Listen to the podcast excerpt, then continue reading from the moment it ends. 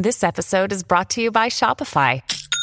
Forget the frustration of picking commerce platforms when you switch your business to Shopify, the global commerce platform that supercharges your selling wherever you sell. With Shopify, you'll harness the same intuitive features, trusted apps, and powerful analytics used by the world's leading brands. Sign up today for your $1 per month trial period at shopify.com slash tech, all lowercase. That's shopify.com slash tech.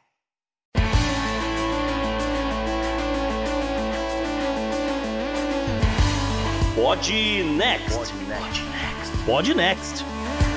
Fala galera, estamos aqui para o episódio 107 do Pod Next. E para falar sobre tudo que temos aqui no roteiro, Tô eu, JP, tô olhando aqui para um bichinho que minha filha deixou aqui e eu não tô conseguindo identificar o que que é isso, se é um gato, se é um cachorro, se é um urso, um bicho muito esquisito que ela largou aqui na minha frente, mas é bonitinho. Um olhão. Fala com quem manja de bicho é a Pris Guerreiro, arroba Pris Guerreiro 1. Fala com ela que ela te ajuda a identificar esse bicho aí, JP. Salve ouvinte, salve JP, aqui é Gustavo Rebelo e hoje vamos ver se a gente bate o recorde de países mencionados num programa de podcast só, hein? Olha aí, olha aí. que a gente lá. vai rodar pra caramba hoje. Vamos ver o que, que tem nessa pauta então, bora pro programa. Bora pro programa, JP. E no Podnext dessa semana, nossos hosts rodaram esse mundão de meu Deus, sempre fervilhante, trazendo acontecimentos que passaram batidos por boa parte da mídia. A personagem da semana vem da Itália e o bizarro do Japão. Na economia, Vitor Mendonça anda preocupado com as empresas de tecnologia. No meio ambiente, nova briga comercial entre Estados Unidos e China atrapalha metas do clima. Tudo isso além, é claro, do obituário da semana, o calendário e da dica cultural. Ouvintes do Podnext Confidencial ainda vão ficar sabendo de mais dados sobre redes sociais. Desdobramentos das eleições do Líbano. Abraço pro Guga Chakra, sempre fui fã. Tem Florida Man passando trote e dívidas estudantis sendo pagas com dinheiro do Snapchat no Good Vibes. Meus boletos que é bom, ninguém quer pagar, né? E aí, bora pro programa?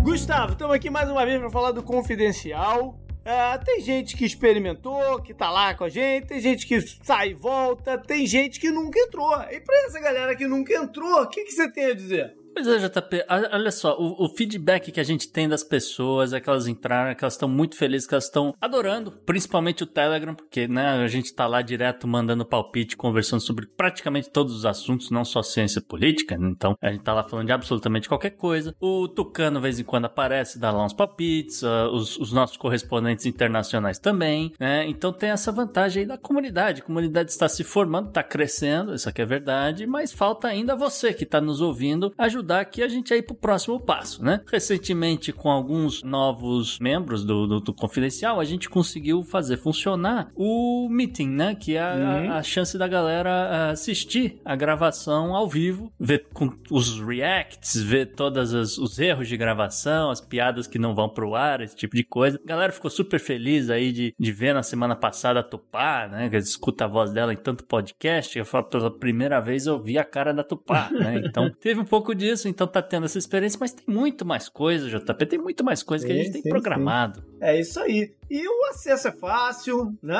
É, é, sem grande compromisso. Se você precisar cancelar, pode cancelar a qualquer momento.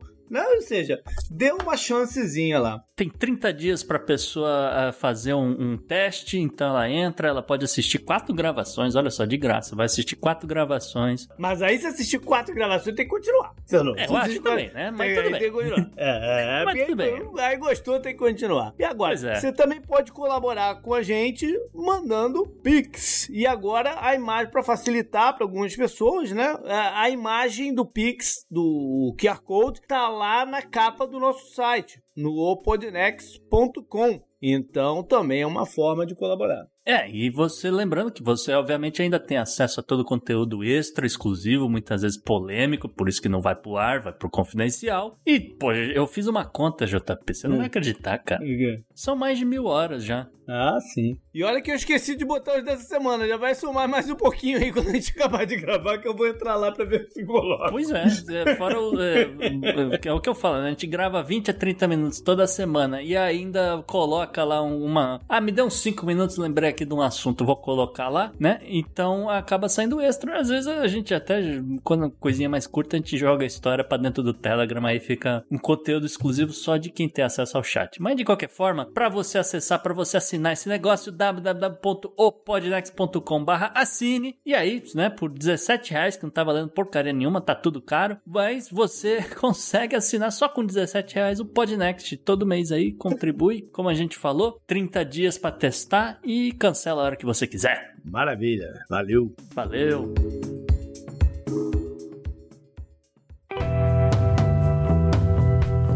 Assunto quente da semana. E hoje é dia de giro e um giro mais concentrado na América Latina. Tem tempo que a gente não fala de América Latina e tem coisas importantes acontecendo em vários dos países. E isso tudo já com a cúpula das Américas da OEA, né, batendo na porta, né, no mês de junho, né, Gustavo? Então a gente tem uma gama de assuntos de países aí para tratar. Cúpula das Américas, pero no mútil, né? Porque a Bolívia não vai, a Venezuela não vai, Cuba não vai, a confusão A danada. Bolívia não vai porque a Bolívia tá boicotando. Sim. né? Ela Sim. tá boicotando porque ela diz que é um absurdo e que não é uma cúpula das Américas se Cuba, Venezuela e Nicarágua não podem participar da cúpula. É. Né? A cúpula que, por sinal, rola em Los Angeles, né? Então tem esse problema, um pequeno problema logístico, aparentemente, De visto. também. É, problema de visto, JP. Mas, Mas, enfim, dito isso, é, estamos chegando lá, né? Então Isso. vamos passar por alguns lugares e eu acho que a gente deve começar pela Colômbia, hum, porque já tem um tempo que eu venho batendo nessa tecla aqui, que a eleição presidencial na Colômbia é uma das mais importantes do mundo nesse ano de 2022. certo. Por quê? Porque tem fato novo acontecendo, né? E um fato que pode desencadear vários tipos de consequência, né? Pela primeira vez, de fato, um representante da esquerda tem uma chance real de se tornar presidente lá na Colômbia, né? Um país que sempre é ou extrema direita ou centro-direita, nunca, nunca nem centro, né? É, é, é uma parada bem desequilibrada. E a gente vem é, de um período de uns dois anos de muita confusão, muitos protestos. Eu lembro que no meio da pandemia foi um dos lugares que, que os protestos começaram a, a correr solto e os caras dizendo que ah, o- tinham medo da pandemia, mas a situação era tão crítica Sim. que era mais importante protestar do que né, se, se, se preservar naquele momento. É, ali era inclusive mais descontentamento popular do que alguma revolta por causa de, de vacina, logo confinamento, o que quer que Não, seja. é, é, é, é- era externo à questão da pandemia. Né? Isso. E um dos, de- um dos motivos do protesto era violência policial. Uhum. O governo tinha apertado e recrudescido, né? É, muitos ativistas sendo assassinados, Sim. né? Isso, isso também é importante dizer. A, a polícia descendo o sarrafo na população. Ah, então, e- esse foi um dos motivos. E quem lidera, então, as pesquisas, com mais ou menos 35% das intenções de voto, a gente está no primeiro turno. ah, pra- né, se, se não houver uma maioria, vai haver um segundo turno no dia 19 de junho, ou seja, bem Depois da Copa apertado. das Américas. É, não, bem, bem apertado também, não, não é um tempo longo, um tempo, Ah, é, não, é duas semanas. é, é, é um tempo curtinho e quem lidera é o Gustavo Petro, Isso. Que foi o segundo colocado nas eleições passadas. Ele é um ex-guerrilheiro e que agora é senador, porque na, na, na, na Constituição da, da Colômbia quem perde o segundo turno automaticamente ganha uma vaga de senador. Hum. Então, isso vai ser uma coisa meio diferente, né? Não é, conheço. bem diferente. Puta, já pensou o caos, velho? Trump senador aqui nos Estados Unidos? Mas o cara ganha uma cadeira de senador. E ele tá lá, né? É, é. em, em segundo lugar, com mais ou menos 22%, vem o candidato de centro-direita, com uma- um, né, um discurso mais neoliberal Le e tal. senadora na França, imagina essa situação. Já vê? Já vê? Que é o Federico Gutierrez. Ele é ex-prefeito de Medellín e tal, essa é um pouco a origem dele. E um pouquinho mais atrás vem Rodolfo Hernandes, com 16%. Ele, ele, ele representa uma coligação, uma, não, um, um- que se chama Liga Anticorrupção. e, e, e tem uma pegada mais independente. Né? Uhum. É um movimento natural que a gente tem visto em diversos países isso acontecer, né?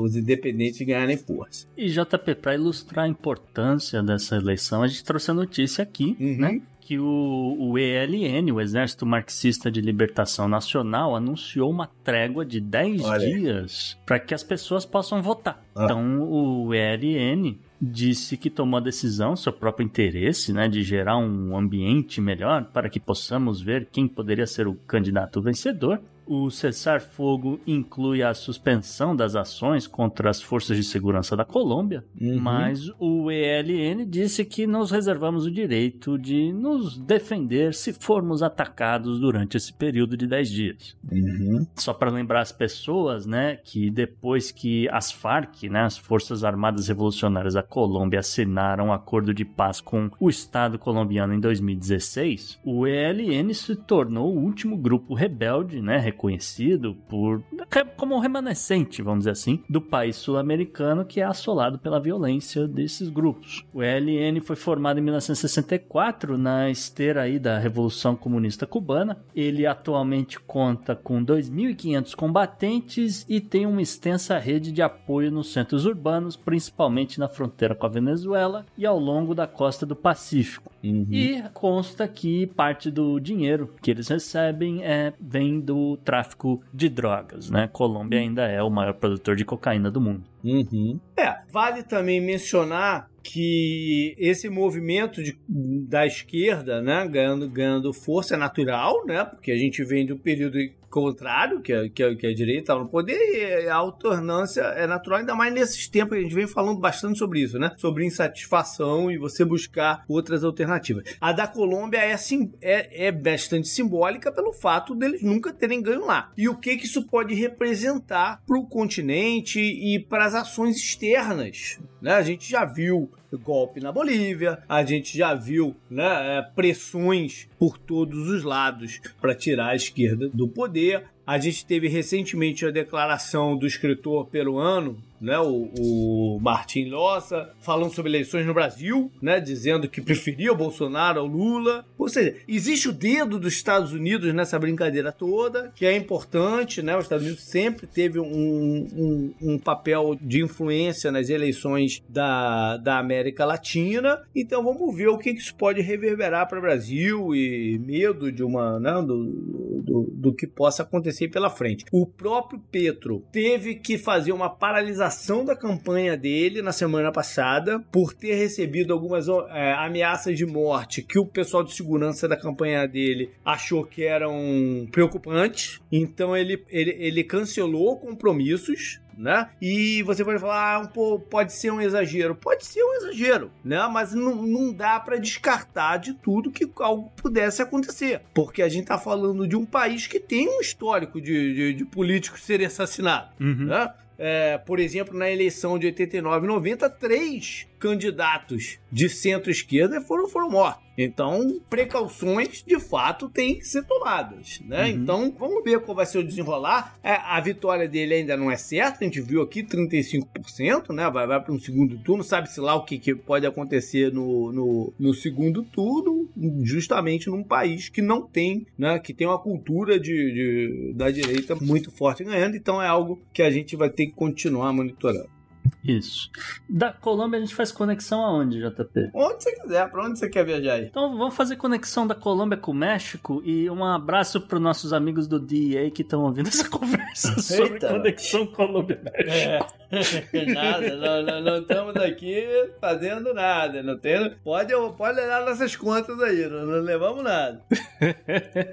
Não, mas agora é um assunto muito sério no México, JP. É, É. assunto de preocupação da ONU, inclusive. Uhum. O Registro Nacional de Pessoas Desaparecidas, né, ele acompanha desaparecimentos no México desde 1964, disse essa semana que o paradeiro de pelo menos 100.012 pessoas era completamente desconhecido. Caraca, mas é recente ou desde 64? Não, é recente. Isso é o que estão desaparecido hoje. E, tipo, eles têm o nome das pessoas, idade. Caraca, mas é muita gente. É, é muita gente, cara. Cerca de 75% dos nomes nessa lista são homens e ah, com um agravante, né? Porque Uhum. segundo algumas outras ONGs do México, galera que trabalha com, com essa coisa do desaparecimento, esse número de 100.012 pessoas oficial, número oficial, número Uhum. eles bateram na porta dessas pessoas, elas não estavam. Uhum. Segundo as ONGs, esse número ele é muito abaixo da realidade. Nossa. Então, a realidade é muito pior, tá? E o Comitê da ONU sobre Desaparecimentos Forçados e Grupo de Trabalho sobre Desaparecimentos Forçados ou Involuntários, eles descrevem a situação como de partir o coração, porque Uhum. realmente não se tem notícia dessas pessoas. As autoridades mexicanas dizem que existe no país nesse exato momento pelo menos 37 mil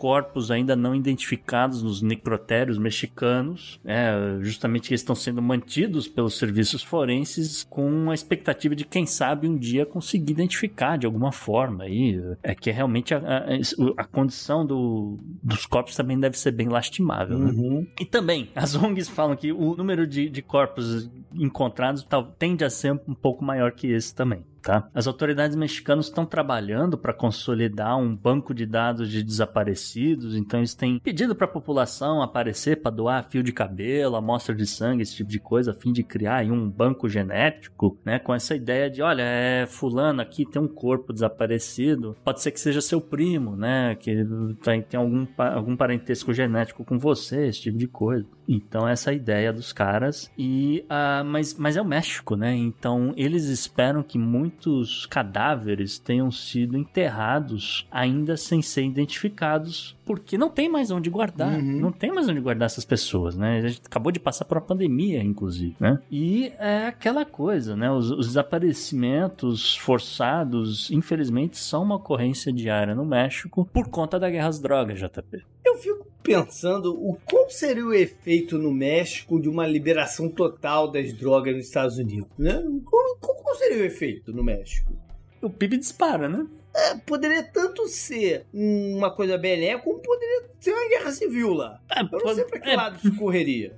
É, se você pensar, pode mudar muito pouco com relação ao território de cada cartel, esse tipo de É. coisa. Realmente existe essa possibilidade, porque é aquela coisa, né? Ah, eu quero aumentar a minha clientela, então é, são 50 estados, eu quero 20. Ah, não, você só pode ter 15. Ah, pronto, aí briga com o outro cartel, entendeu? Pô, Pode ser também uma guerra civil, né? Que, que aconteça lá, eu não sei, cara. É, isso, é- isso é uma coisa para os estudiosos. É, mas é uma situação extremamente preocupante, né? Tanto que a ONU tá, tá preocupada, tá enviando ajuda de todo tipo possível para pelo menos acelerar a identificação desses corpos, ver se baixa esse número, porque 100.012 pessoas oficialmente, não oficialmente, o número pode ser três vezes isso. É, é, é uma loucura, cara. É, é uma cidade inteira, 300 mil habitantes, cara. Sim, é. Bom, vamos Enfim. pra Cuba. Aí Cuba tem o, a pegada é um pouco diferente, um pouco mais animadora, né? É, Cuba e, e Venezuela, vamos emendar É. os dois, JP, Ok. porque são dois anúncios, né? O primeiro, vamos, vamos para Cuba primeiro, como você Uhum. falou, porque o governo Biden anunciou essa semana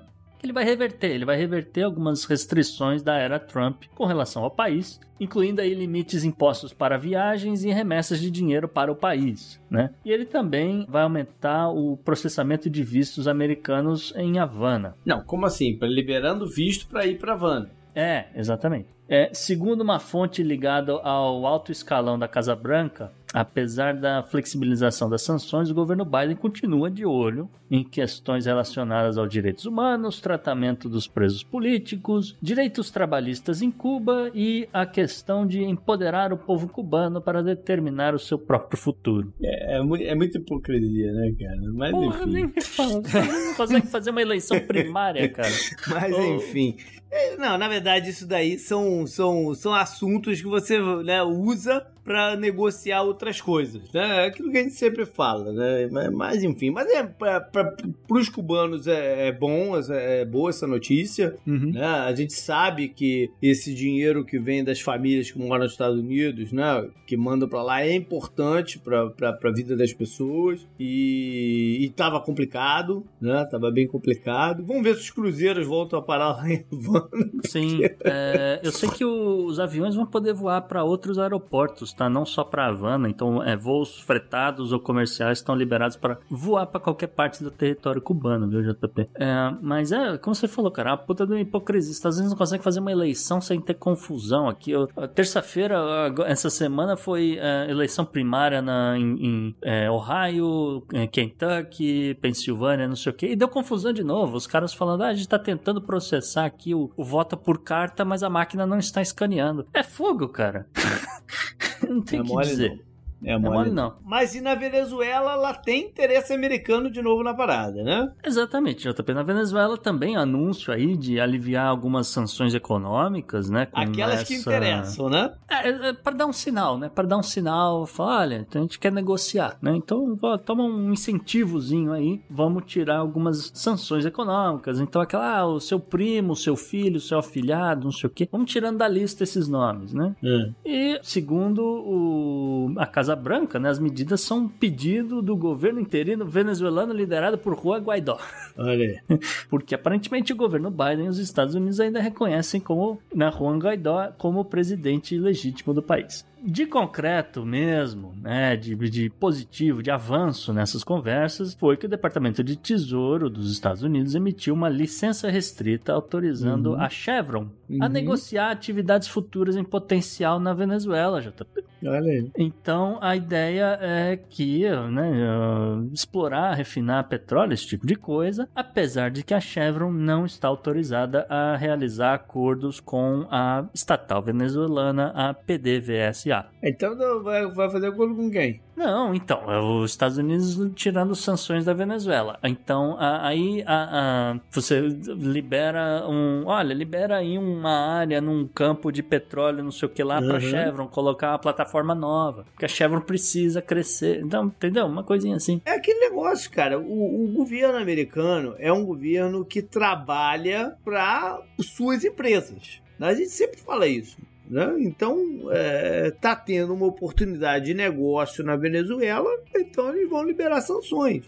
É isso. É, o que a gente, a gente tem falado com mais frequência, acho que tem ficado um pouco mais claro para as pessoas, né? Países têm interesses, né, JP? Interesses dos países vêm antes do interesse do povo, de fato. Mas aqui no caso, o povo americano pode se beneficiar de certa forma porque vai poder voltar a comprar petróleo, gasolina, diesel, etc. da Venezuela, que tá aqui pertinho e tende a ser mais barato devido Tentar, a... tentar reequilibrar um pouco o preço né, da, Isso, da- é, do o- combustível tá caro aqui. pra caramba no, porque, no pô, mercado. Pois é, em Washington DC vai bater 10 dólares. É, Pô. essa semana, pô, pela primeira vez o meu tanque passou de 80 dólares. Eu nunca tinha passado. Hum. Nunca tinha passado de 70. Né? Não, Há pouco tempo passou de 70, agora passou de 80. Sei lá onde é que vai parar, né? Ah, eu não, eu não encho o tanque há muito tempo, eu só vou colocando o necessário pra usar durante aqueles dias. Mas essa semana realmente a gente viu aumentos diários, assim, 10 centavos todo dia, 10 centavos a mais, 10 centavos a mais. Ah, o que, né, o ouvinte fala, pô, 10 centavos de dólar não é nada. Não. Mas você vai fazendo, são 10 centavos todos os dias para no final da, da semana, né, aumentou um dólar a gasolina. E entendeu? aqui a gente roda muitas distâncias, cara. Sim, Tem isso, né?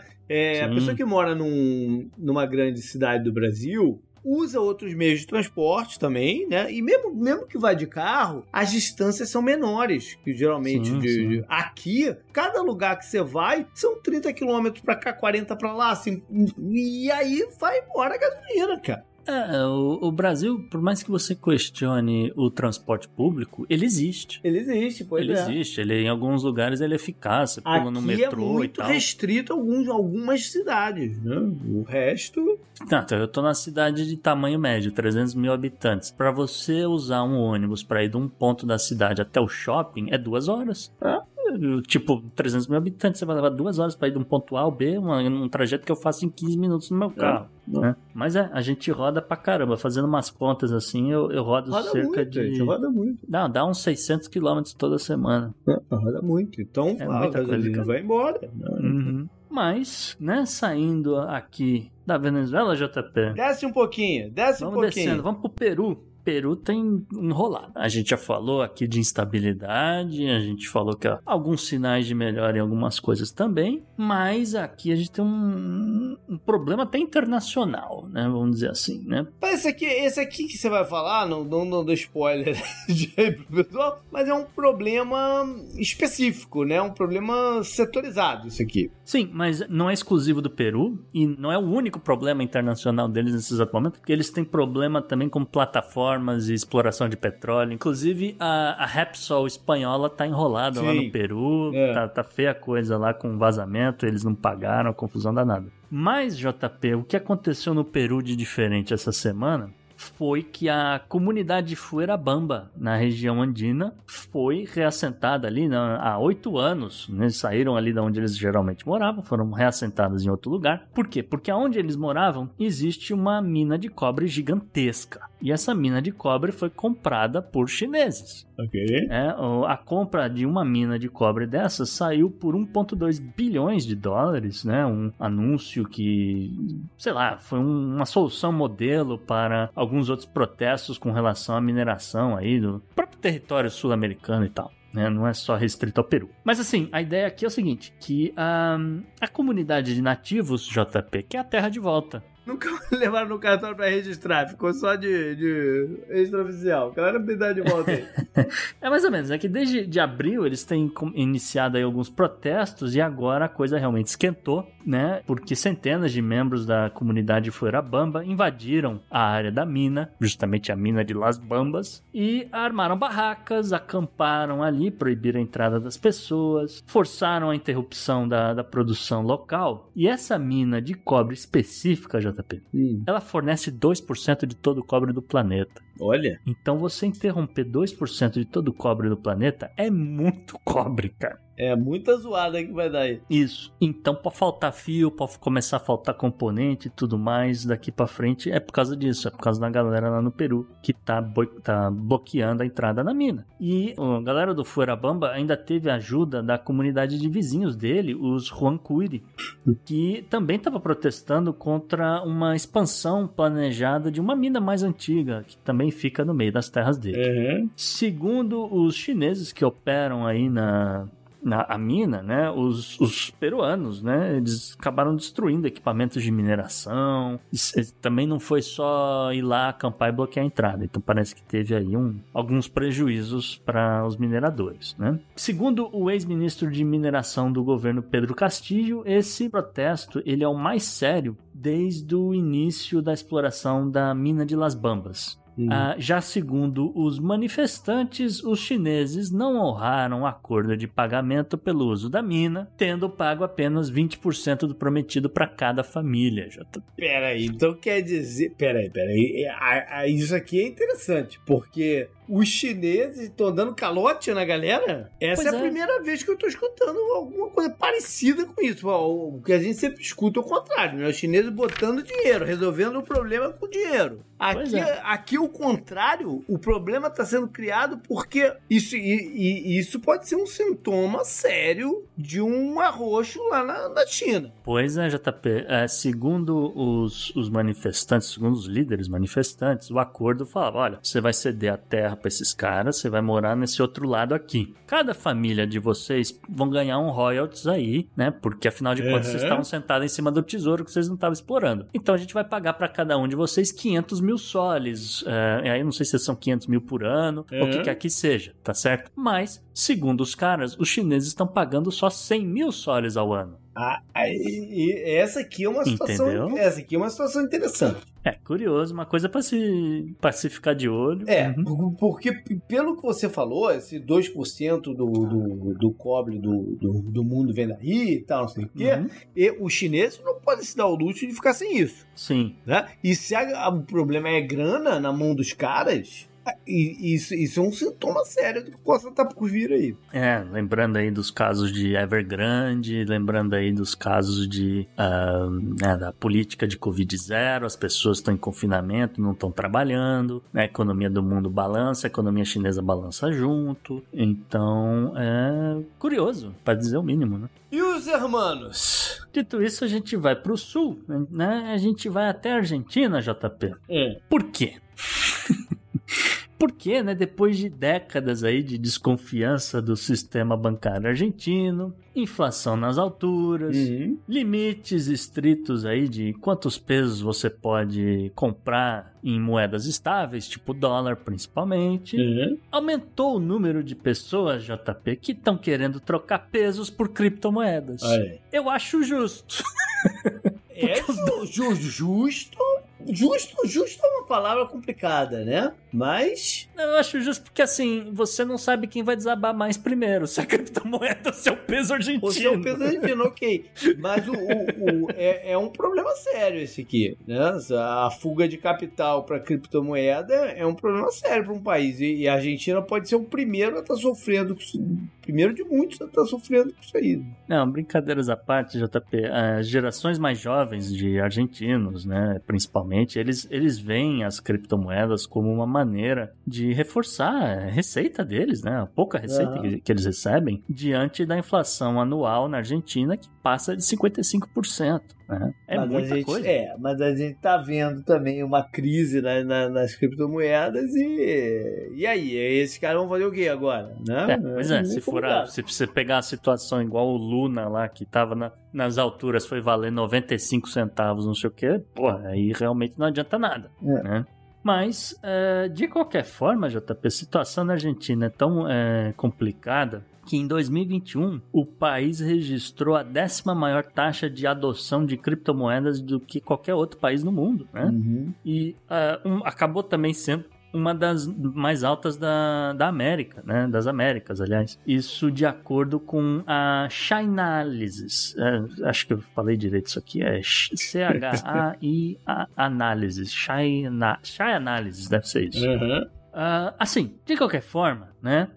Mesmo com mais pessoas adotando a alternativa digital na Argentina, o Banco Central deles trabalha para tentar dar uma freada nessa situação. Né? Claro. E a partir do dia 1 do mês de maio, as instituições financeiras da Argentina não podem mais oferecer serviços relacionados a criptomoedas, tipo vender ou comprar. Então é, é mercado alternativo, é o mercado Uhum. paralelo né, que a Uhum. galera tem buscado, JP. E para poder acessar né, suas carteiras digital, transformar isso em, em, né, transformar os pesos em, né, em cripto e jogar para dentro da carteira digital, né? Ah, e aí, eventualmente, tem alguns limites agora de aplicativos de, né, de bancos móveis, etc, que você, você poder realizar algum tipo de pagamento com cripto e tal, esse tipo de coisa. Mas, de qualquer forma, tá aí a título de curiosidade para onde a inflação levou a Argentina, né? Indiretamente, as pessoas foram buscar criptomoeda. É diferente de El Salvador, que a gente explicou aqui na semana passada, que ah, botou isso no baixo da goela das pessoas. Fala, não Esse vai ter aqui é um nem nada. movimento mais espontâneo, né? Isso aqui é um movimento mais orgânico, então é, É. no mínimo mais curioso, né? É. Vamos ver no que, que vai dar depois dessa confusão toda aí de cripto que tá acontecendo. O fato é que a gente tá saindo dessa pauta com várias futuras pautas pro É. Podnext, né? É verdade. Agora tem um bônus aqui, JP. Mas aí não tem mais nada a ver com a América Latina, né? A gente vai dar um break aqui pra, só para não deixar passar uma, uma notícia importante dessa semana. Isso. É, um assunto curioso. Não rendi uma pauta inteira, mas é, ela rende pelo menos a, a, vamos dizer, a divulgação e, a- Uhum. e o comentário, né? Porque a Turquia do senhor Erdogan anunciou que não vai ratificar a entrada da Suécia e Finlândia na OTAN. É, que, que é, formalizaram na semana passada o pedido, né? Isso, formalizaram, votaram, uh, foi sancionado, tá tudo bonitinho lá, só tá esperando ok. E a OTAN funciona é, da seguinte maneira: todos os países são obrigados a assinar a carta de entrada do, né, dos candidatos, depois que eles assinarem, aí você tá dentro, né? É parecido, parecido com o que a gente falou de entrada na comunidade europeia também, né? Todo mundo precisa aprovar, né? Sim, sim, exatamente. Uh, segundo o governo Erdogan, os dois países escandinavos podem ser uh, grandes ameaças à finalidade da OTAN por uh, conta de presença de neonazistas no país e no governo. Hum. Lembrando que uma das justificativas da Rússia de invadir a Ucrânia era a presença neonazista também, né? Não deixe de ser Exatamente. Tem um, aparentemente tem um, um, alinhamento aqui de discurso. Mas é, a gente sabe que isso não é verdade. A gente sabe que na prática o Erdogan ele tem um problema muito sério com os, os dois países escandinavos e mais alguns outros, né? Porque eles mandam ajudas para os curdos, os curdos uhum. na Síria, os curdos no Iraque, etc., que para a Turquia, para o governo da Turquia, são terroristas. Não importa né, o, o, a situação de emergência que os caras estejam, eles são terroristas, você não pode ajudar os curdos. Né? E ao mesmo tempo, que a Turquia está tentando aí uma vaga né, na, na União Europeia, né, JP? Tem, tem décadas, aliás, que, Quer que eles estão nessa uma luta. coisa pela outra. Pode ser que ela esteja querendo trocar uma coisa pela outra. Exatamente. Então, de novo, né, aquela ideia de países terem interesses, tá certo? Agora tem um fato novo que saiu muito pouco na mídia, talvez aumente nos próximos dias, mas que a gente vai mencionar aqui também, JP. Hum. A Croácia entrou na parada. Hum. A Croácia, através do seu presidente, o Zoran Milanovic, soltou uma nota dizendo que nenhum uh, dos dois países escandinavos podem entrar na OTAN até que a lei eleitoral da Bósnia e Herzegovina seja alterada a fim de permitir que croatas que moram na Bósnia tenham direito a escolher seus próprios representantes. Ou seja, todo mundo quer negociar alguma coisa para poder assinar a parada. Exato. Né? A, a, Turquia, que está numa crise econômica feroz, né? Provavelmente quer algumas coisas assim para ver se alivia a barra, além da, uhum. da, da parte geopolítica. Os croatas estão querendo aí, mas no, no, fundo, de repente, estão querendo até outra coisa, e, e esse Grana, é, o, né? é, é, o discurso. Uhum. Daqui a pouco os portugueses vão dizer que quer mais vinho. É, nada vai, né? Vamos ver. A Itália todo... vai dizer: oh, tudo bem, eu, eu aceito, mas eu quero comprar petróleo e gás da, da Rússia por mais uns três Ou anos. Ou seja, os suecos e os finlandeses vão ter que abrir os, os cofres aí. Hein? É, mas assim, falando sério, só para situar o ouvinte, JP, a Bósnia e Herzegovina tem várias etnias, são três as principais, uhum. né? São os croatas católicos, são os sérvios ortodoxos e os bosniaques muçulmanos. Tá? E atualmente, uh, lideranças uh, locais, assim, do, dos croatas, né, na, na Bósnia, eles acabam sendo escolhidos de maneira indireta no, pelo parlamento. Então acho que até para a galera fazer uma vistoria, garantir que não vai entrar nenhum cara muito radical separatista uhum. ou coisa do tipo, sabe? Então realmente a reclamação do Zoran Milanovic procede. Realmente a, a, lei eleitoral ali, ela não permite que a galera eleja o seu representante de forma direta. Mas os Balcãs estão em paz, né? Ah, não, é um bom... é, é, é desculpa para alguma outra coisa. exatamente. Mas é isso que a gente tem para hoje aqui, esse grande giro, mas tem mais países aqui, a gente vai continuar rodando o mundo, JP. Então bora, up next. Up next.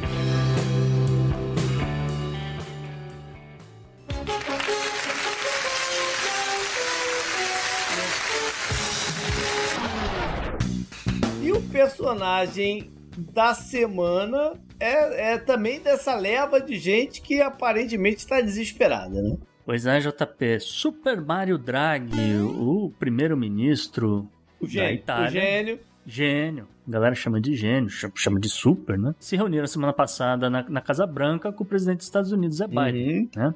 Ah, vários assuntos importantes discutidos, relações entre os dois países, aquela coisa, comes e bebes e não sei o quê. E eis que essa semana foi revelado que o Draghi fez a seguinte proposta ao presidente americano, JP. Genial. Vamos criar um cartel mas assim, um cartel de grandes consumidores de petróleo e gás. É. Aí, o nosso cartel ele vai negociar com a OPEP um preço limite para o petróleo e para o gás. Aí não pode passar desse preço limite e a minha economia aqui na Itália, que é extremamente frágil, ganha alguma estabilidade. Sim, ótimo. Vai funcionar direitinho. É, pois é. E aí, né, o, o, o Mário Draghi ainda falou, não, a gente vamos, vamos realizar um, compras conjuntas, né, esse tipo de coisa. Aí, segundo o, o Mário Draghi, né, tanto a Itália quanto os Estados Unidos estão muito insatisfeitos. Estão muito, a galera está muito chateada, muito, muito revoltada com o preço dos combustíveis, né? Já falamos disso hoje. E por que não? Por que não nos unir nessa hora de necessidade, né? Então, Mário Draghi, economista premiado, Ivy League, aquela coisa, presidente do Banco Central Europeu, elogiado até pelos alemães. Ele olhando para o preço atual dos combustíveis, ele falou: Cara, isso aí tem nada a ver com oferta e demanda. Isso aí é só ganância da galera que vende e exporta petróleo. Não me diga. Pois é. É? Analistas que prestaram atenção à conversa já aproveitaram para explicar que a ideia do Mário Draghi é muito michuruca né? justamente porque a Agência Internacional de Energia, a mesma que monitora o desenvolvimento de armas nucleares lá no Irã, né? o uso do, dessa energia, etc., ela nasceu depois da crise do petróleo de 73 com essa ideia de negociar com os países da OPEP e tentar fazer o, os produtores de petróleo lançarem mais barris no mercado a fim de reduzir os preços, né? Ao contrário do que aconteceu naquela época em 73 quando rolou o embargo, Uhum. tá? Agora isso não funciona porque o grosso do petróleo tá na mão dos caras e não tem mais é, de onde comprar, É. né? E, e há quem queira comprar no preço que os caras resolverem. Então, se- enquanto China estiver comprando, enquanto Índia estiver comprando, O negócio que é, é óbvio que o, que, o, que o Mário Draghi sabe que essa proposta é espatafúrdia, né? É, não tem cabimento. Ele tá jogando pra galera aqui de alguma forma, né? Porque ele sabe que não funciona assim o mercado de petróleo, né? Não é uma questão É. de, de fato, vamos, vamos pressionar pro, pro preço cair, vamos fazer aqui um, né, uma, uma boicote, vamos vamos um boicotar. boicote. né? Como é que você vai fazer um boicote nessa altura do campeonato? Boicotar, botar as placas lá na frente da, da Arábia Saudita, vão levantar uns, uns cartazes lá. Não, não é assim que funciona, né? Quem controla o preço é um produto de escassez. Por isso que ele, que, que ele é é um produto de escassez. Então quem controla é quem produz, né? É. O- a forma de fazer o preço cair é uma negociação direta dos Estados Unidos. O que, que ele foi falar lá? Foi falar, vale, pô, intervém lá com os teus parceiros da, da- da Arábia Saudita e tenta fazer com que os caras pô, botem mais petróleo no mercado. E foi isso que ele foi fazer lá. Né? Pois é, é óbvio. Agora, o, o- o- em relação à China, aí interligando com o assunto do, do, do Peru, se a grana da China estiver apertando, aí pode ser um fator de queda do preço do petróleo. Porque se eles comprarem menos, aí o preço cai. Aí Teve, um- teve umas flutuações, realmente teve umas flutuações. A gente viu algumas ligeiras, ligeiras mudanças de previsão do PIB chinês, né, por conta É. desses confinamentos e tal. Isso meio que deu umas flutuações no preço do petróleo. Nada que ajude muito todo Sim, é a mundo. atual situação. Mas tem- só mostra exatamente esse comentário que você fez, que olha, é, dependendo de para onde for a economia da China, dependendo para onde for a Aí economia do, dos Estados Unidos, pode realmente ter ah, mudanças no valor do preço. Agora, você falou a solução para esse negócio. A solução, obviamente, é você diminuir a dependência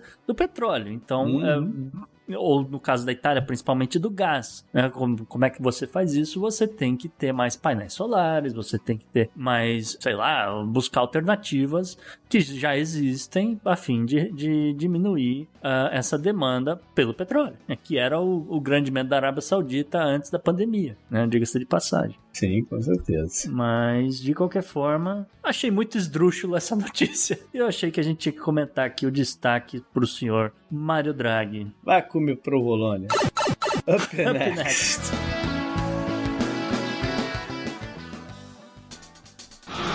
Pela união dos seus poderes, eu sou o Capitão Planeta! Por falar em placas solares, tem um impacto aqui no meio ambiente também. Pois é, JP.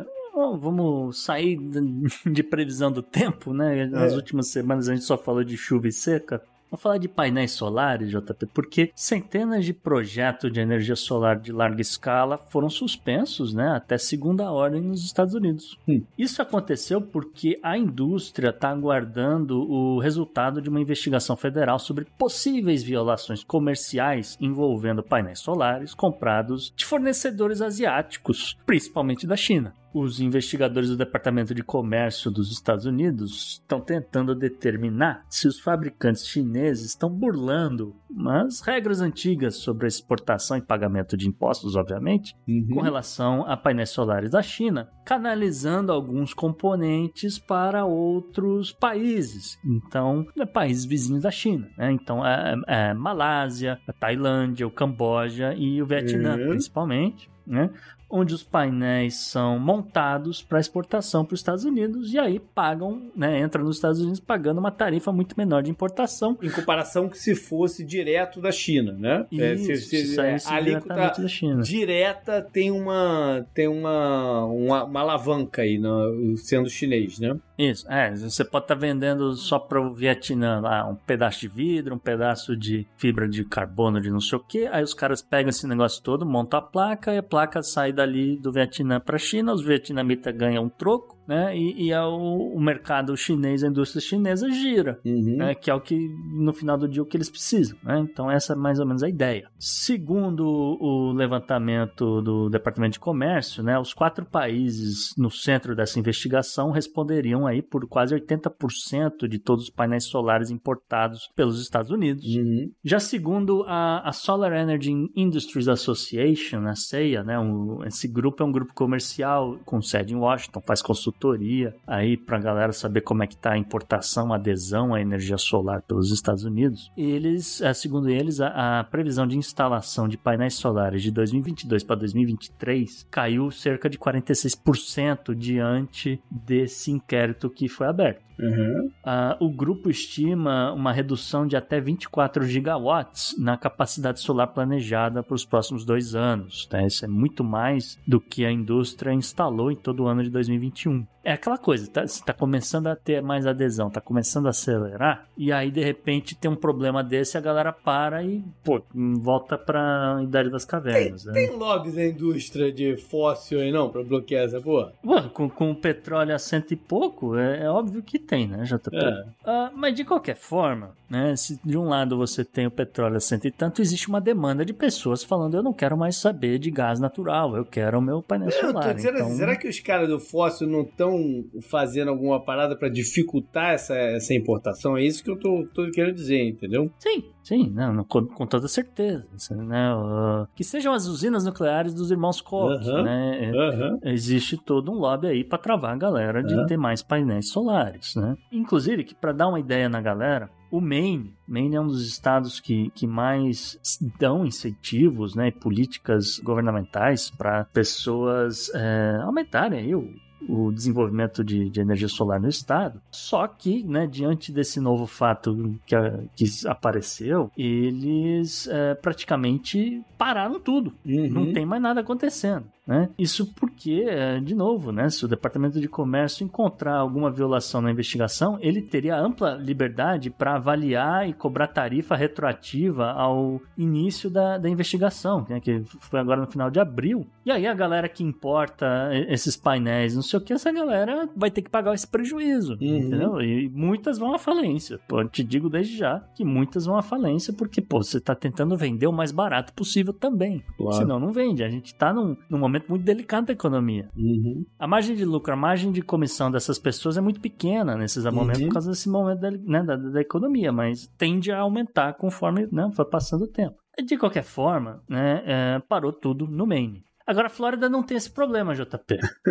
Porque o governador Ron DeSantis retirou quase todos os incentivos para a instalação de painéis solares no estado no final de abril. E por um acaso, no último minuto, no final de abril, o governador resolveu vetar um projeto de lei e esse projeto de lei que já estava na mesa dele, já tinha passado no é. Congresso, no Senado, não sei o quê. E ele proibia a prática de compra do excesso de energia, okay. que que é a grande promessa do painel solar. Que, uhum. olha, você vai gerar tanta energia, ainda mais no, pra tua no, casa no Sunshine State, tanto, né? É, é. Sobrou uma diferença do que você não usou, a rede local vai comprar de você e esse dinheiro vai, né, eventualmente custear aí o, o pagamento da instalação, os painéis, etc. Uhum. Ele ia tirar esse negócio. E aí a gente ia ficar completamente sem incentivo. Então esse é o único incentivo que sobrou nessa história. O fato é que painéis solares eram a, a grande promessa aí do governo Biden, né, com essa ideia de colocar os Estados Unidos de volta aos trilhos, primeiro começando, né, pelo Acordo de Paris e assim por diante, uh, com a intenção justamente de, de eliminar Cumprir aquelas completamente... metas malucas, né, que a gente já falou sobre isso. Sim, é, na ideia de eliminar completamente a emissão de gases do efeito estufa aí do, do setor de geração de energia, pelo menos do, do, de energia, né? O de carros e transportes é, é uma outra parada, mas uhum. o de uhum. energia ele falou: não, eu consigo bater essa meta até 2035. Mas isso era antes de estourar uma guerra com a Rússia, antes da economia superaquecer, antes da China passar perrengue por causa de Covid. Manda todo o gás que puder pro, pro, pro, pro lado e depois a gente vê o que, que vai ter. Pois é, o fato é que a balança comercial dos Estados Unidos aí também deu um salto de 23% de déficit e tá complicado. Então vai ter aí um recrudescimento do, do protecionismo americano para tentar melhorar esse número também, né, Jota? Uhum. Então vai, é, uma, é uma mistura aí de política e com economia e o meio ambiente, obviamente, fica de fora desse negócio, só observando. Fica de novo nada acontece, plano. né? É tudo pro segundo plano. Up next. Up next.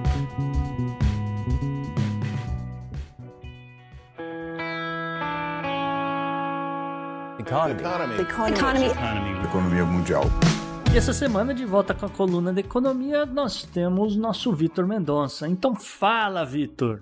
Tudo mais constante? Eu sou Vitor Mendonça e na coluna de economia do Podnext de hoje irei falar sobre o declínio no valor das Big Techs. Continuando um pouco aquele tema da última coluna, onde eu abordei a queda das ações da Netflix na bolsa de valores e a mudança de estratégia da empresa. Então, hoje vamos falar também sobre o mesmo tema, sobre o declínio no valor de mercado das ações das Big Techs das grandes empresas do setor de tecnologia. Temos aí o Alphabet, que é o dono da, da Google, né? a Microsoft, o Meta, o antigo Facebook, a Amazon e a Apple. E também, obviamente, aqueles peixes menores, digamos assim, mas que também valem prestar muita atenção, como Tesla, como Netflix, que falamos na última semana, e alguns outros também, como Samsung, Twitter, Spotify, enfim. O fato é que essas empresas já perderam muito valor no mercado neste ano de 2022. As chamadas Big Five, que eu já citei aqui, o Meta, o Alphabet, Microsoft, Amazon e Apple, perderam juntas esse ano cerca de 2,7 trilhões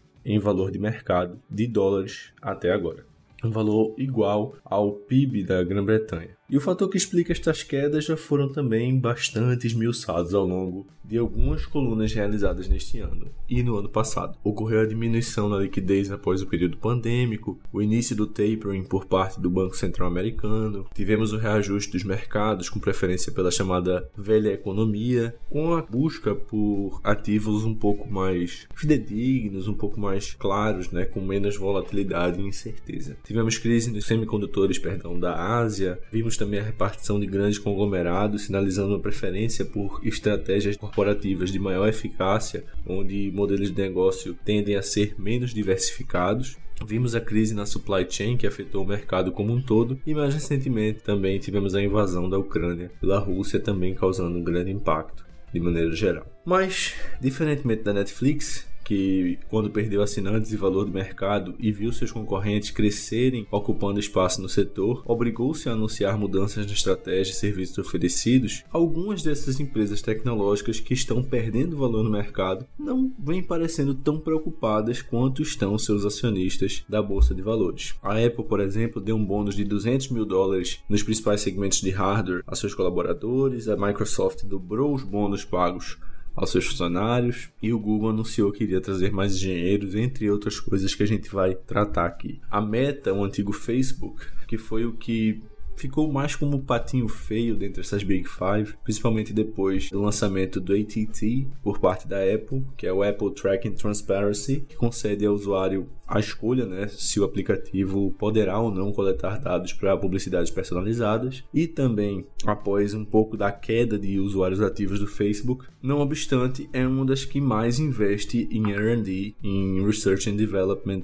dentre essas empresas citadas. Em grande parte porque somando WhatsApp, Instagram, Facebook e Facebook Messenger, a Meta conta com mais de 3 bilhões de usuários ativos ao mês quase 3 bilhões de usuários ativos ao mês. O Facebook, que estava mostrando uma queda até um certo ponto do ano passado, mostrou um aumento no terceiro quarto do último ano para o quarto e último quadrimestre do último ano e também do último quadrimestre do último ano para o primeiro quarto de 22. Mas de acordo com o porta-voz da companhia, apesar desse aumento de investimentos em R&D, da mudança de nome do, do Facebook para o Meta, sinalizando aí um, uma crença e uma aposta no metaverso, o Mark Zuckerberg afirmou que a empresa iria sim diminuir os gastos e limitar o crescimento, em grande parte por conta da incerteza quanto ao aumento de usuários e da já falada instituição do AT&T por parte da Apple. A Amazon, após um período de aumento significativo dos custos de produção para suprir a demanda aumentada no período de pandemia, anunciou que iria também colocar o pé no freio, dado uma diminuição no número de pedidos após a volta do trabalho presencial e da diminuição da liquidez que também afetou aí o número de pedidos dentro do site da Amazon nos Estados Unidos e no mundo. No entanto, a AWS que é o braço tecnológico da companhia, continua crescendo vigorosamente, provando aí algumas apostas de que venha a ser no futuro o carro-chefe da organização. Esse serviço de computação da empresa, que já vem liderando o mercado de cloud computing há um certo tempo, continua a mostrar lucros cada vez maiores, razão pela qual fez com que a empresa anunciasse um aumento nos gastos com data center e na remuneração base da sua equipe. Além de, foi anunciado aí também, acho que todo mundo viu, um plano para competir com a Starlink de Elon Musk, oferecendo internet de alta velocidade através de satélites. Nesta mesma linha de cloud, a resiliente Microsoft também está aumentando e muito seus investimentos. Basta dizer que está comprando a Activision Blizzard por 70 bilhões de dólares e também está aumentando muito seus gastos com pessoal, seguindo a linha das outras empresas já citadas, e investindo bastante no também bem sucedido serviço de cloud da Microsoft Azure. Mas não são todas as techs que vêm colocando o pé no acelerador neste período de retração. Como já citei, algumas empresas como Uber e Peloton se juntaram ao pelotão da Netflix, colocando um pouco de mais cautela neste jogo. Mas então, o ouvinte do Podnext pode se perguntar qual a grande questão pela qual alguns desses apertam o pé no freio e outros parecem encher mais ainda o motor é tudo questão de dominância. Claro que todos os agentes do jogo sabem que a teoria da inovação de Joseph Schumpeter mostra por A mais B que para continuar firme no jogo, as firmas têm que constantemente continuar investindo. É por essa razão que as Big Five da tecnologia estão cada vez mais aumentando investimentos num período de resultados ruins para empresas do setor no mercado. Facebook, como eu já disse, é uma das, uma das que mais investe em Research and Development. A Amazon vem aí com a AWS lançando uma nova linha de internet de alta velocidade via satélites. Enfim, todas elas estão o tempo todo tentando inovar. A única contrapartida é saber se essa empresa empresa realmente é dominante para executar esta estratégia. Foi, por exemplo, o que a Cisco fez em 2008, permitindo que montadoras em dificuldade no período de, de crise de 2008 né, pagassem pelos serviços com crédito, enquanto outras concorrentes exigiam pagamento em cash, em dinheiro. Então, a lição que fica é que quem tem bolsos fundos e tem dominância no mercado simplesmente pode se dar ao luxo de arriscar desta maneira, coisa que a Netflix não fez porque viu seus concorrentes ocupando grande parcela no mercado. Então é isso, vamos ver ainda nas notícias alguns desafios pela frente. Temos aí o ato regulatório dos mercados digitais europeus, né, o Digital Markets Act, como está sendo conhecido, que vai impor mais algumas dificuldades no sentido de open data, no sentido de privacidade dos dados e dados abertos. E essas empresas vão ter que simplesmente achar um jeito de, de gastar com inteligência e de passar por esses períodos de incerteza e crise. E nós do Podnext vamos estar aqui acompanhando e trazendo sempre as notícias. Up next.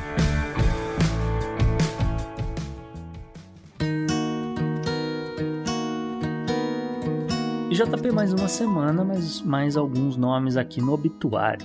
Pois é, me chamou a atenção quando ouvi a nota de falecimento de Bernard Bigot, hum. que era. É, ele faleceu no dia 14 de maio, aos 72 anos. Era um químico francês.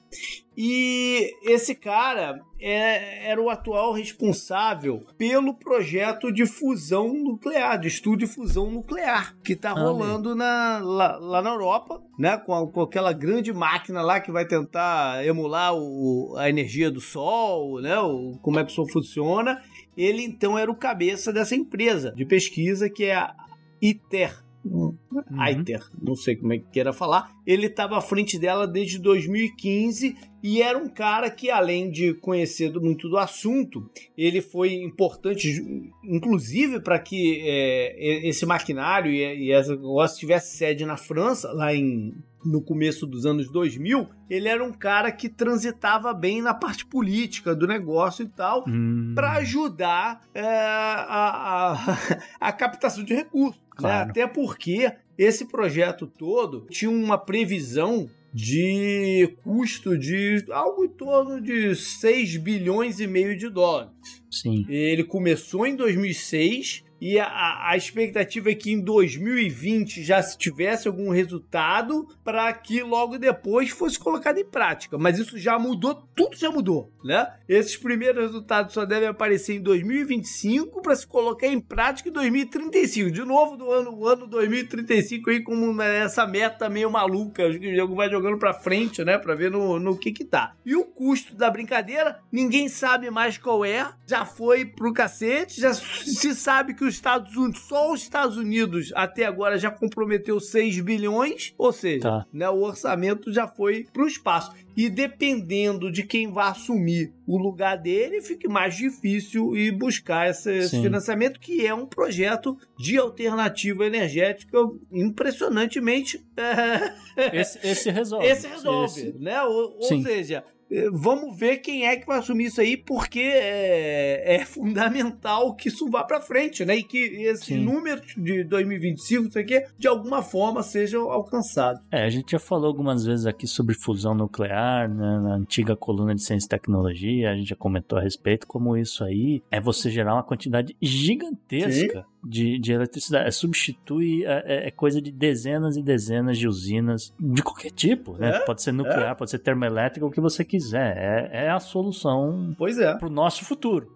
Pois é. Então isso tem que acontecer, né? Vamos torcer para que de fato vá, vá para frente. E JP, só para pontuar aqui uma notícia que nos foi enviada nas redes sociais, né? Uma notícia hum. lá da Austrália. Aí, falando que a gente tá girando o mundo. É. Porque um brasileiro morreu afogado em Newcastle, na Austrália, depois que ele foi tentar recuperar 54 quilos de cocaína que estava escondida no casco de um navio argentino, o Arete. Cara. A polícia australiana disse que ele foi abandonado, né? Quando ele teve aí problemas com equipamento. Mas que, galera... quem foi abandonado? O cara ou o navio? O navio afundou. O navio e afundou. a cocaína estava tá. escondida no casco. Aí o cara foi contratado, vamos dizer, pelos traficantes que aparentemente eram argentinos. É. E uh, vai lá, uh, tal posição, não sei o que, que lá tá o, uh, o negócio que a gente precisa. A gente paga aí pra você, não sei o que. Aí deu, deu um problema no, no, equipamento de mergulho dele, tá? É. E aí, ele, né, enquanto ele tava voltando, a galera provavelmente viu uma guarda costeira, alguma coisa assim, e, e deu vazou.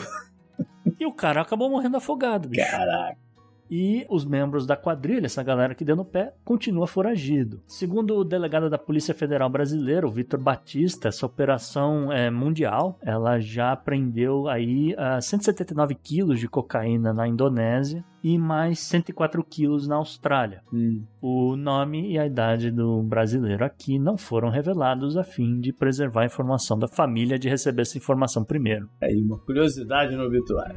Up next. Up next.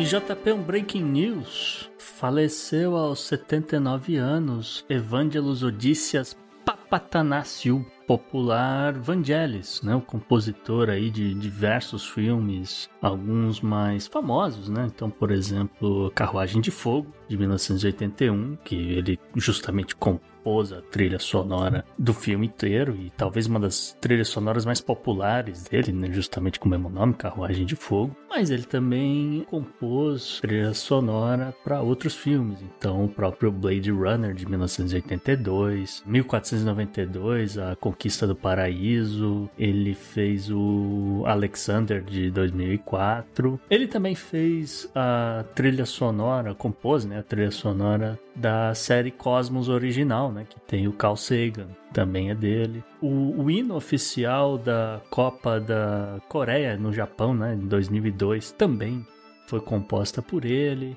E assim, teve aí, né, os 50 anos de carreira, né, aquela coisa, ele largou tudo na Grécia em 1967, um pouco antes do, do golpe militar, né, e aí ele foi, foi como refugiado para França, na França ele entrou para algumas bandas de rock, não sei o que, chegou a ter algum sucesso, chegaram a vender 2 milhões de cópias do álbum que eles lançaram, mas o Vangelis ele acabou fazendo sucesso mesmo com a música eletrônica, com essa música mais moderna, principalmente para esses filmes mais, vamos dizer, de ficção científica, né? Com uma pegada assim, apesar de que né, alguns outros nem tanto. Mas é isso, uma grande perda, né? Um cara, obviamente, ganhador de Oscar, ganhador de vários prêmios pelo trabalho dele. O último álbum lançado por ele, inclusive, o 23 álbum solo, né? Foi lançado em 2021 né, com o nome de Juno para Júpiter, né, em homenagem aí à missão da NASA em colaboração com a ESA, que é a Agência Espacial Europeia, né, nesse projeto aí de mandar a sonda Juno para Júpiter. Uma grande perda, uma perda lamentável, mas fica aí o registro. Made in Japan.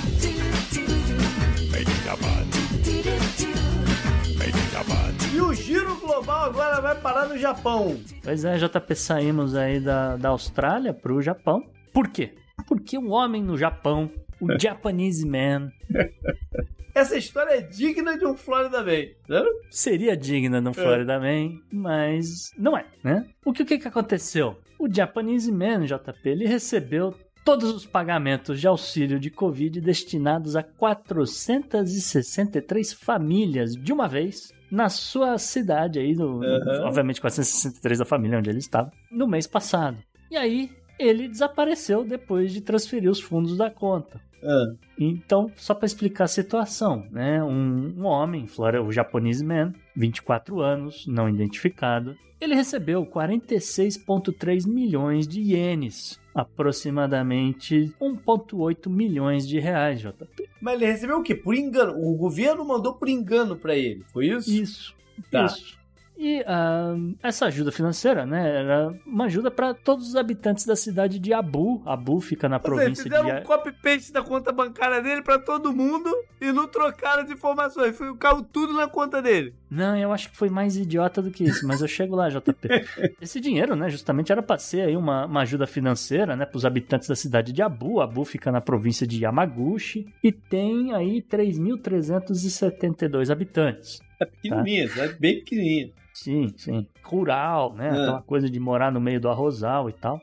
Aí, segundo apurou a polícia japonesa, né? O, o, o Japanese Man e a conta bancária dele, de alguma forma, foram parar no topo da lista. Ao invés do, do cara que pegou a lista seguiu o inventário. Eu acho que o cara mandou um, um filtrar, tá ligado? É. E aí deu aquele problema de botar em ordem alfabética e o nome do garoto foi lá para cima. E o, o, o número do banco foi lá pro meio. E na hora de depositar, o cara pegou, na hora da tabela, entendeu? Os valores não mudaram e falou: ah, tinha que mandar aqui pra esse banco aqui. Aí, pum, banco era o nome do cara, na verdade. Caralho. Eu acho que foi isso que aconteceu. Só que os japoneses não admitiram que foi isso que aconteceu. Eles falaram que, ó, de alguma forma foi parar no topo da lista do inventário, né? De qualquer forma, né? O Japanese Man, ainda ciente da, da confusão que aconteceu, começou a fazer pequenas transferências diárias a fim de evitar a detectação do, do erro pelo banco local, né? Só que não adiantou. Pô, é muita grana, né, pra tu fazer é, isso. Pois é, é milhões de, de ienes, É né, muita né, grana.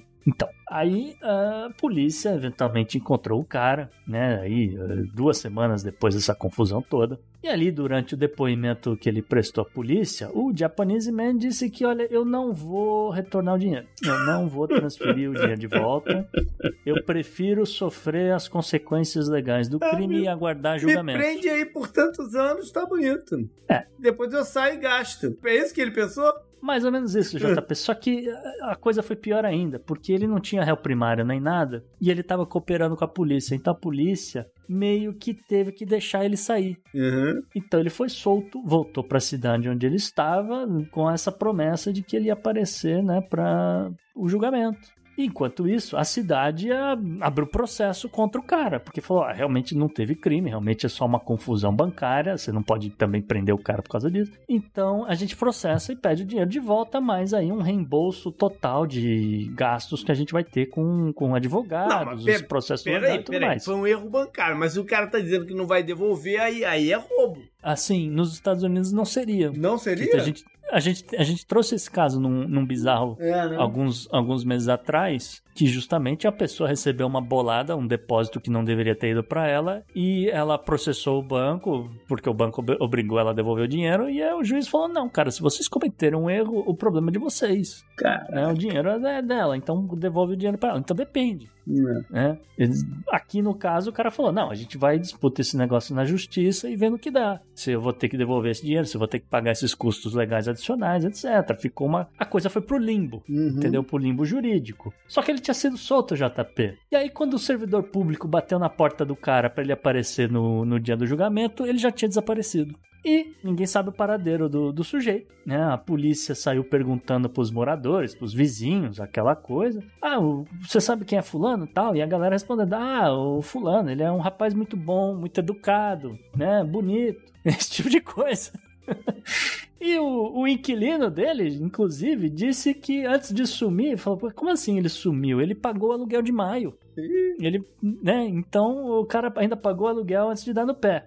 E aí eu pergunto, JP, diante hum. desses fatos todos, por onde anda o correspondente internacional do Podnext no Japão, Vitor Honda? Você tá suspeitando dele agora? Porque o Vitor Honda desapareceu também nas olha redes aí, sociais. Olha sei o que anda acontecendo, JP. Olha aí, é isso aí, isso aí é suspeito. Agora, esse cara não tem uma chance aqui de nego ter apagado esse cara, não, da cidade? Tá dizendo um, um Yakuza descobriu o não, esquema do aí, cara. Alguém dessa, não, os caras da cidade falaram: vem cá, tu não vai esse dinheiro? Não, tu, tu meteu o dinheiro, não, não vai devolver, não? É, uma boa pergunta, realmente. É, realmente, esse tipo de situação é resolvido dessa é forma é no Japão, você tem razão. Japão, mas se fosse no México, por exemplo, ele teria sumido. Ah, no né? México ele virava estatística, ele ia lá é. pro 100.012, ia ser um 100.013, é, sim. E agora, o, o, outra parada aqui que me vem na cabeça é o seguinte: o, o, banco não conseguir rastrear essas paradas também é interessante, porque poderia ser fácil rastrear isso. Agora, se ele meteu isso aqui em criptomoeda, também ele pode não devolver isso nunca mais. É, tô dizendo que os assuntos hoje do Podnext estão todos amarrados. Ele pode devolver isso nunca mais, porque o dinheiro foi para criptomoeda, o dinheiro foi, saiu do, do da vista, né? Da, da, uhum. das pessoas. Talvez seja por isso que eles não estão conseguindo é, rastrear Recuperar, o negócio. Né? Recuperar. esse que é o, esse que eu acho que tá sendo o grande problema aqui, não é nem tanto encontrar o cara, que obviamente alguma hora vai aparecer em algum lugar, mas é o dinheiro, né? Ninguém sabe para onde foi parar, provavelmente virou cripto. Você tem é, é uma possibilidade, né? E se apagar ter... o cara, nunca mais vai aparecer esse dinheiro. Ah, sim, porque aí não tem a senha do cara. É. Ah, que coisa interessante isso aí. É uma história muito curiosa aí do Japanese Man. Up next. Up next. Anote no seu calendário. E JP, o que você traz aí na agenda do presente e agenda do passado essa semana? Então, já falamos de eleição, né? Que foi a da, a da Colômbia. Então, temos, eu tenho aqui duas coisas interessantes. Uma no dia 26 de maio vai acontecer na Bélgica, na cidade de Bruges, um evento que é um evento reconhecido pela ONU como de grande é, é, importância histórica e tal, não sei o quê, que é a procissão do. Como é que eu vou, vou, vou traduzir? Holy Blood?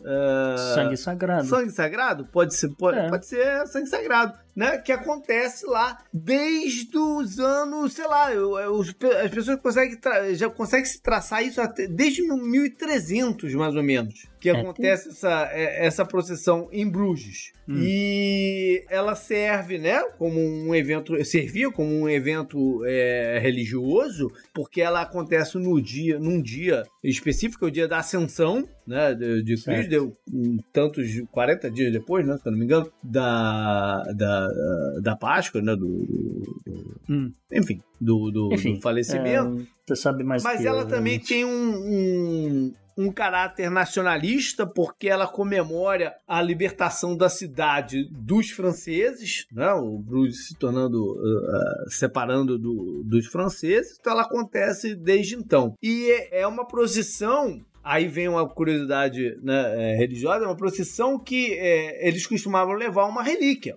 Essa relíquia era o próprio sangue de Jesus. Em teoria, o tirado de um, de um, de um tecido em que José de Arimateia tenha limpado o rosto de, de Jesus. E esse tecido, esse pedaço de pano, foi parar lá em Bruges, hum. levado pelo Thierry de Flandres que foi hum. um membro das cruzadas e tal. Não se sabe exatamente se ele malocou o negócio levou, se ele, ganha, né? se ele ganhou. É, diz a lenda que ele ganhou de, de, de presente lá, é, como reconhecimento à sua bravura e tal, não sei o que, mas enfim, a parada chegou lá e eles usam para começaram a usar como uma comemoração. E Entendi. tornou um caráter é, imenso. Hoje é um dos grandes datas aí da, da ONU em termos religiosos. E no dia Curioso. 28 de maio, aí pro Tucano comemorar é o dia aqui nos Estados Unidos é o Dia Nacional dos Burgers. Hum. E não deixa de ser interessante, né? Porque comemorar nos Estados Unidos, apesar de ninguém saber exatamente aonde que os burgers nasceram. O Tucano pode me corrigir aí é, e trazer ah, como eu... errado, mas o que eu saiba é que ninguém sabe exatamente de onde nasceu. Existe uma, né, uma correlação com a Alemanha, com a cidade de Hamburg, onde teoricamente eles primeiro botaram o, o, não, o, a fatia de carne, pedaço de carne, entre duas fatias de pão. Uhum.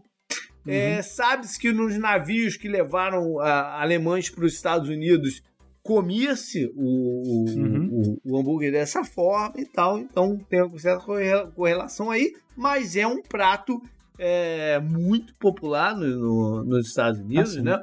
Que foi introduzido, vamos dizer assim, numa daquelas feiras internacionais, World, World Fairs, que tinham hum. por aqui lá em, em, em St. Louis, no, no começo do, do século XX. E hoje, você pensa nos Estados Unidos, você pensa em hambúrguer, né? Sim. Então, aproveitar essa deixa aí do, do negócio do hambúrguer, até contar uma curiosidade.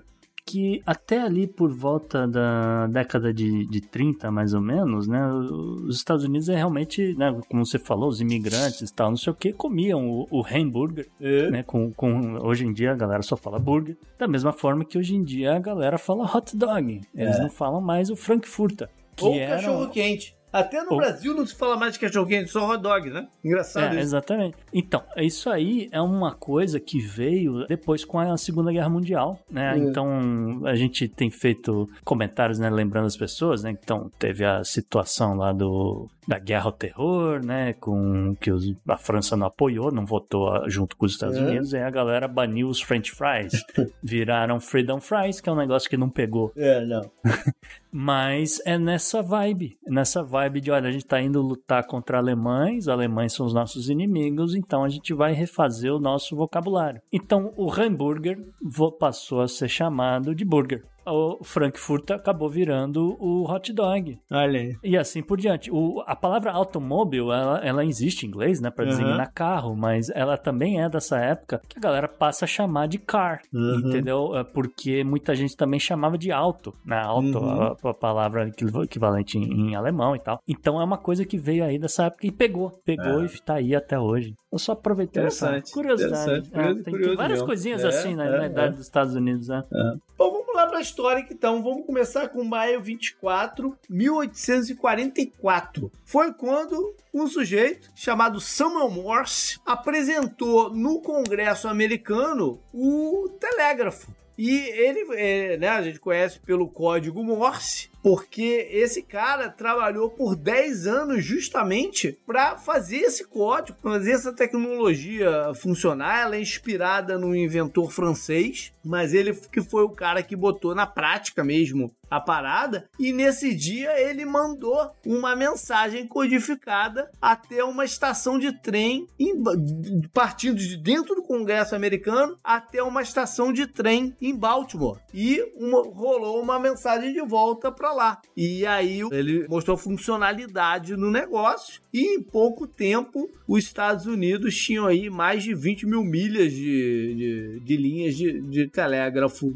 funcionando e foi um dos grandes é, catalisadores da expansão né, pro, do uh, continental, facilitou comércio, facilitou a segurança das, das ferrovias e, e, e foi fundamental né, para o país ter essa, essa dimensão que tem hoje em dia. Uhum. Maio 25, 1969, foi o lançamento de um filme é, chamado Midnight Cowboy, que é, no Brasil é conhecido como Perdidos na Noite. Não é dirigido pelo Faustão, tá? Essa, essa, essa foi uma referência velha também.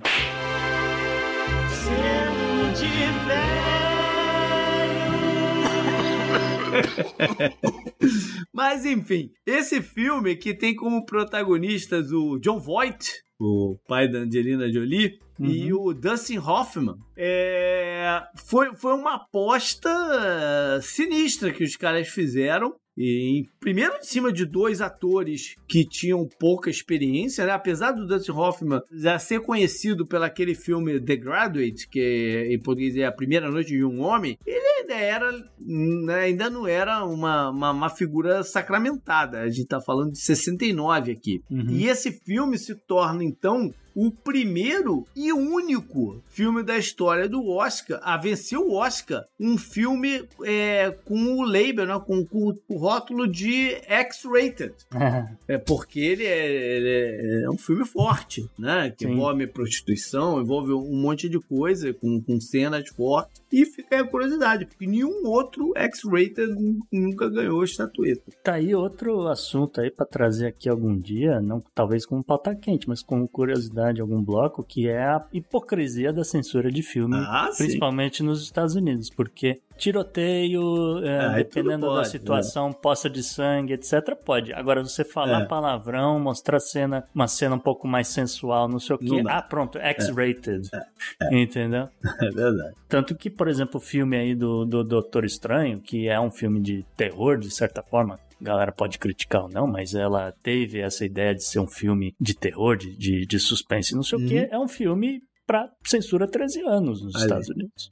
É. Enfim, é, vamos fechar aqui então com maio 26, 1924. Entrou em vigor uma lei, né, um ato de referente à imigração, ficou conhecido como Immigration Act of 1924. E foi um, uma política de é, endurecimento contra a imigração. Ela afetou vários países, né? É, veio colocar algumas regras que não, não tinha antes. Ela vem a galope da Primeira Guerra Mundial, com um desejo americano mesmo de, de, um, de uma fechada na, na, nas fronteiras. A economia já estava dando algum sinal né, de titubear a galera da, que morava aqui reclamando da invasão de, de, de pessoas que estavam né, comprometendo o mercado de trabalho, coisa que a gente escuta até hoje. Né? Na, na, na uhum. verdade, uma bobajada que a gente escuta até hoje. Mas enfim, aqui tem um, algumas origens de, de um certo endurecimento. Ela é vista como, de certa forma, uma medida racista, porque ela afetou diretamente mexicanos e japoneses, né? especialmente a galera da Califórnia, querendo que não viesse tanto japonês aqui trabalhar na, na, na, na agricultura. É, deixou os japoneses muito bravos, porque tinha rolado um, um, acordo anterior com o Ted Roosevelt lá e tal, não sei o quê, Isso. de troca, né? De, de, de, assentamento é, de entre, famílias japonesas ali em volta dois, de São Francisco. Exatamente. É. entre os dois países, mas ela continuou liberando a entrada de pessoas com é, habilidades especiais e, e, formação acadêmica e liberando também a, a imigração de, de gente vinda do norte da Europa. Então ela tem um grande caráter racista aqui na, na, na parada, né? Ela coloca uhum. algumas regras, tipo, maluco, meio, meio doido, tipo assim, de não pode ultrapassar 2% da população de um determinado país pode estar ali nos Estados Unidos. Entendeu? Que loucura. É. Aí depois isso foi até substituído por números mais é, redondos, 150 mil pessoas por ano, coisas assim. Mas na, naquele momento foi uma tentativa de, de, de, fechar as portas aqui e não deixando de ser, mais uma vez, uma medida hipócrita, no mesmo ano foi inaugurada a Estátua da Liberdade. Tá. É, vou te contar. Tem umas coisas na história desse país que eu vou te contar. Up next. Up next.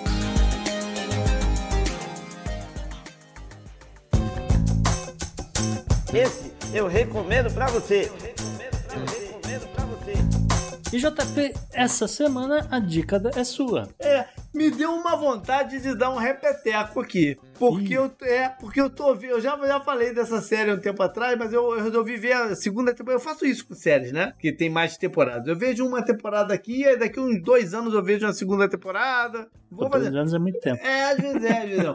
mas eu tô. Terminei agora a segunda temporada de Billions. E, cara, me deixou maluco. Eu adoro, adorei, cara, a segunda temporada de Billions. mas enfim, isso é repeteco, não vale. Mas eu vi também a Peacemaker da, da, da HBO. De um personagem de, de quadrinhos da DC. E o que eu achei interessante é que atualmente eu tenho visto mais séries, falando de super-heróis de, de, desse gênero, eu tenho visto mais séries que eu gosto da DC do que das, as recentes da Marvel que, que saíram, ah, né? Eu já, vi, eu já falei bem do Titans e agora eu tô falando bem de, de Peacemaker, que é uma, uma loucura, né? Eu sempre, sempre achei as uhum. coisas que a DC produz muito fracas, mas dessa vez eu acho que eles acertaram na mão. Peacemaker é muito bacana. A jornada do anti-herói para ser herói é muito engraçada. É realmente. muito engraçada, é inteligente, é, é, é bem bacana a, a parada. É. A Marvel, assim, eu assisti Loki, eu achei muito marromeno. É uma é. coisa meio Doctor Who, então não achei ruim. É. E uh, eu, eu, só gostei de WandaVision. É, eu resto, também, cara. Assim, eu também praticamente, eu achei Loki... Eu esquecível, o resto ah, pra mim é esquecível. Eu acho, achei Loki interessante, mas gostar mesmo, eu gostei de O resto... É. Cara. Esquecível. É. Esquecível, desculpa. Inclusive os filmes também. Vou te falar, inclusive os filmes pós-Vingadores, porra. Aí a gente vai ser cancelado, tá é, bom? Pode a gente ser. fala só da série, JP. Mas eu, eu, tendo a concordar com é. você que após o, o ultimato tá é. meio bem marromeno as coisas. Né? Pois é. então, galera, foi isso. Valeu por estar com a gente. O programa como, como o Gustavo falou, que girou aí o planeta, foi interessante de fazer, espero que tenham gostado também. Mandem seus comentários, críticas, sugestões, nosso e-mail você sabe qual é, mas vale reforçar, é o contato arroba opodnex.com, mas também fale com a gente nas redes sociais, o meu direto no Twitter é o JP Miguel e também tem o Gustavo no arroba Gu Rebel e o Podnext você segue tanto no Twitter quanto no Instagram no arroba Podnext. Digitou Podnext encontra a gente. E eu acho que fechou, né, JP? Beleza, vamos pro próximo. Até mais. Valeu, um abraço, tchau, tchau.